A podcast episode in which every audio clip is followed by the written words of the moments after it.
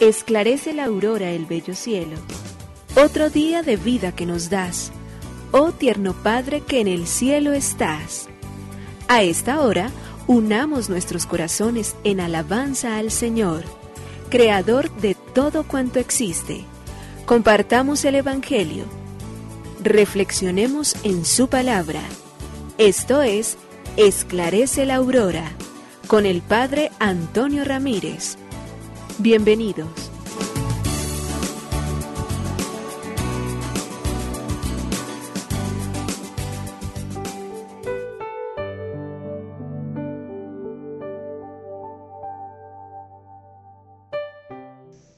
Con los muy buenos días, hoy es jueves 19 de enero del año 2022. Bendito sea Señor por permitirnos nuevamente volver a la vida. Señor mío y Dios mío, un nuevo amanecer ha llegado en este momento y yo me acerco hasta ti para elevar una oración de esperanza y darte gracias por el nuevo día que me regalas y por esta oportunidad maravillosa de poder vivir.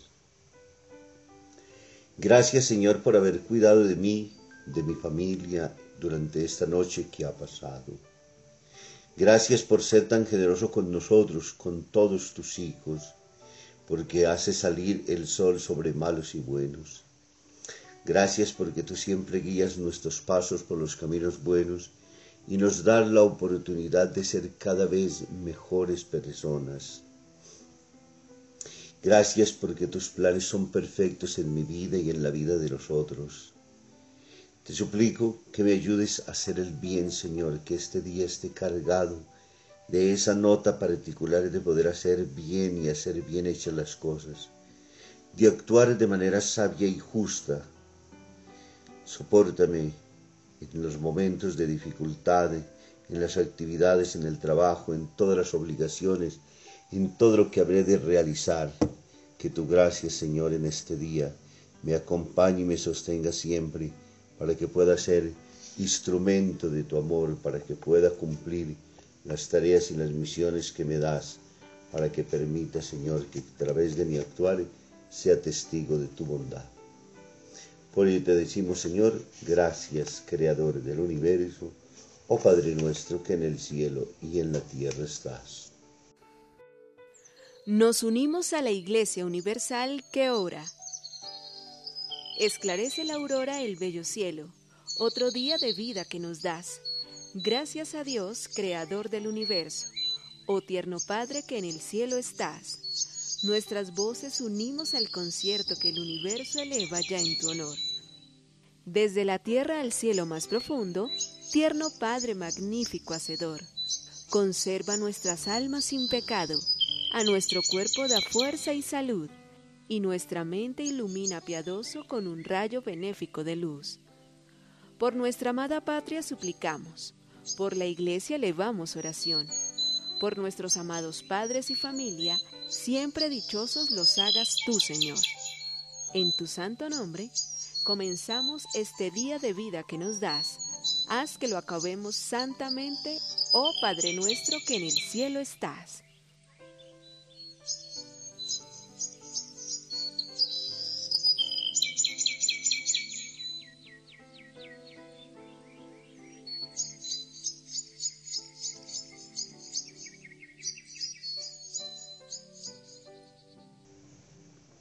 Los enamorados ciegos y videntes. Entre los hombres, desgraciadamente, suele suceder que hay muchas vidas de relación que tienen tres etapas.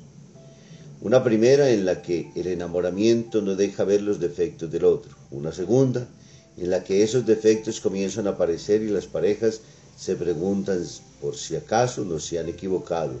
Y una tercera etapa cuando ya solo se ven los defectos se multiplica la paja en el ojo ajeno y no se persigue la viga en el propio. Mateo 7, 3, 5. Por gracia de Dios no siempre es así. Es posible encontrar gente que han aprendido a ver las virtudes en los demás y saben poner entre paréntesis sus defectos, practican aquello que decía Hooper. Cuando mis amigos son tuertos, yo los miro de perfil. Busset decía que el defecto que más impide a los hombres a la hora de progresar es el no darse en cuenta de, que, de, de lo que son capaces. Los libaneses tienen un dicho que asegura que si el camello pudiera ver sus jorobas, caería al suelo de vergüenza. Y quizá por ello Dios puso las jorobas del camello donde él no pudiese llegar a verlas. Se podría decir que los enamorados son ciegos sobre los defectos del otro, pero también videntes porque ven ciertas virtudes que los otros son incapaces de ver. Que esa sea tarea, que sea trabajo, que sea lucha, que sea esfuerzo por tratar de reconocer también nuestros defectos y a la vez construir sobre ellos y aprender a entender que los seres humanos somos esa combinación sumatoria de, defectos y virtudes. Así nos ha hecho Dios. Y debemos perfeccionarnos en las virtudes y trabajar fuertemente en nuestros defectos. Del Santo Evangelio según San Marcos capítulo 3 versículos 7 al 12. En aquel tiempo, Jesús se retiró con sus discípulos a la orilla del lago y lo siguió una muchedumbre de Galilea. Al enterarse de las cosas que hacía, acudía mucha gente de Judea, de Jerusalén y de Idumea, de la Transjordania, de las cercanías de Tiro y Sidón.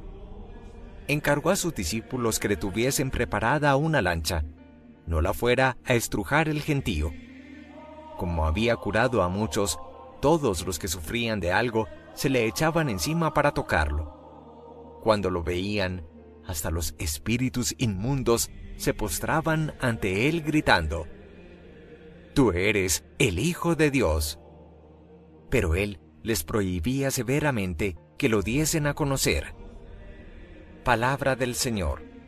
Gloria a ti, Señor Jesús. El Evangelio de Marcos en el capítulo 3, versículos del 7 al 12. Hoy entonces nos coloca nuevamente a Jesús, el cual se retira a las orillas del mar, pero aún así viene seguido por una inmensa multitud de gente de Galilea, quienes al enterarse de todo lo que hacen, acuden, mucha gente de Judea, de Indumea, de Transjordania, de todos esos pueblos cercanos, Tiro y Sidón. Entonces, a causa de la inmensa multitud de quienes lo siguen y lo acompañan, ahora le pide a los discípulos que le preparen, por favor, una barca. Y cuando ha curado a todos los que sufrían de muchos males, y cuando los espíritus lo veían, se postraban ante él y gritaban, tú eres el Hijo de Dios, él les prohibía severamente que lo diesen a conocer. Vuelve nuevamente entonces un poco el tema de los espíritus inmundos que confiesan que Jesús es el Hijo de Dios, lo que no han sido capaces de hacer los escribas y los fariseos, lo que nosotros muchas veces como creyentes y cristianos dudamos de Él y no lo afirmamos ni lo confesamos con nuestras lenguas, los demonios son capaces de hacerlo. El problema está en, como hemos dicho en otras ocasiones, los demonios no se convierten, siguen siempre sobre el mar. Pero hay un poco de paz y de respiro en la persona de Jesús por esas relaciones profundamente conflictivas, dañinas, perversas de parte de los fariseos que están buscando solamente una oportunidad para poder acusarlo todo el tiempo, para poder llenarse de motivos de odio porque obra el bien, porque le sirve a los otros, porque expulsa demonios, porque cura enfermos, porque hace todo el bien necesario del cual la humanidad entera está siempre, siempre buscando. Y eso es lo que Jesús realiza. Además predica con una autoridad que solamente Él la tiene. Por ello aparece como el gran profeta que libera del mal y del dolor. Por eso Hoy leemos entonces, todos los que sufrían de algo se echaban encima para tocarlo. Aquí encontramos la verdadera esencia de lo que es Dios. Siempre apiadado del hombre, siempre cercano a sus necesidades. Por eso venimos leyendo la carta de los hebreos, donde nos dice, tú eres sacerdote eterno según el rito de Melquisedec. Y hoy entonces reconocemos cómo todo sacerdote ofrece sacrificios por sus propios pecados y luego por los del pueblo. Pero Jesús no, Jesús es el hombre perfecto. Jesús tiene absolutamente en su vida toda la plenitud y el poder de un espíritu que obra y actúa en él de la manera más profunda, más auténtica, más sabia y que hace precisamente entender de que la salvación ha llegado a la vida de los hombres. Abrámosle el corazón y permitamos que Dios obre, actúe, camine en nosotros y que nosotros en vez de luchar contra toda aquella bondad que existe, la cojamos. El mundo de hoy también se resiste muchas veces a dejar que Dios se instale en nuestros corazones y nos parecemos a los fariseos buscando motivos para sencillamente condenarlo o sacarlo de nuestro lado. Abramos el corazón y obremos como el mismo nos pide. Que nos bendiga el Padre, el Hijo y el Espíritu Santo. Muy feliz día.